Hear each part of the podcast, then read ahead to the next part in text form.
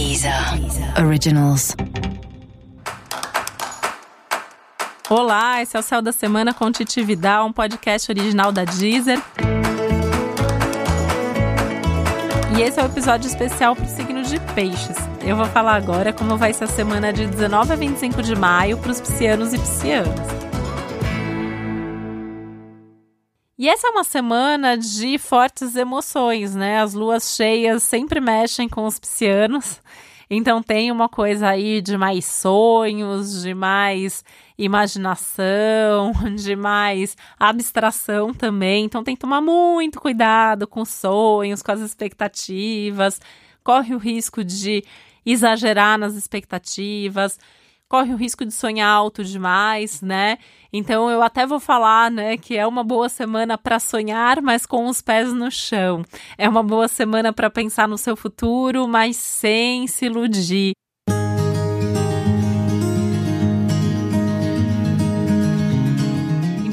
Ter aí um contato com a realidade, tem que ter um pezinho pelo menos no chão, né? Para evitar mesmo ficar sonhando alto demais e depois isso trazer alguma desilusão lá na frente tá? Apesar disso, né, eu falei, é uma semana legal para sonhar. Então, assim, sonhar no sentido de pensar no seu futuro. Então, é uma semana legal para programar coisas que vão acontecer nas próximas semanas. Seja uma viagem, seja um início de um projeto, seja um lançamento de alguma coisa. Aliás, essa é uma semana legal para lançar coisas. Então, você tem aí é, que seja um artigo, um site, uma ideia, um movimento, o que for. A semana tá super legal para qualquer tipo de lançamento e divulgação, né? Então vale a pena aproveitar para se divulgar, para falar coisas, para fazer contatos, para mostrar mais as suas ideias para o mundo também.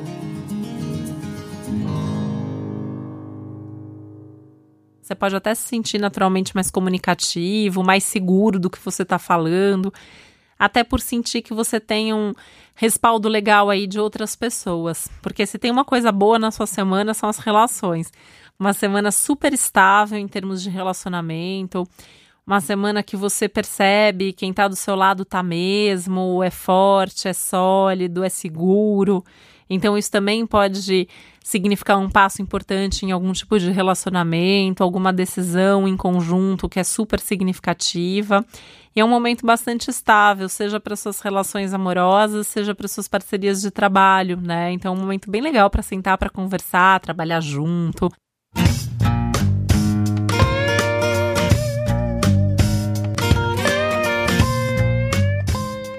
E aí, o trabalhar junto também tira um pouco desse risco de sonhar alto demais e de ter ilusão, porque você tem alguém ali também dando opinião, também mostrando aí outras possibilidades e ideias, então isso só tem mesmo a acrescentar.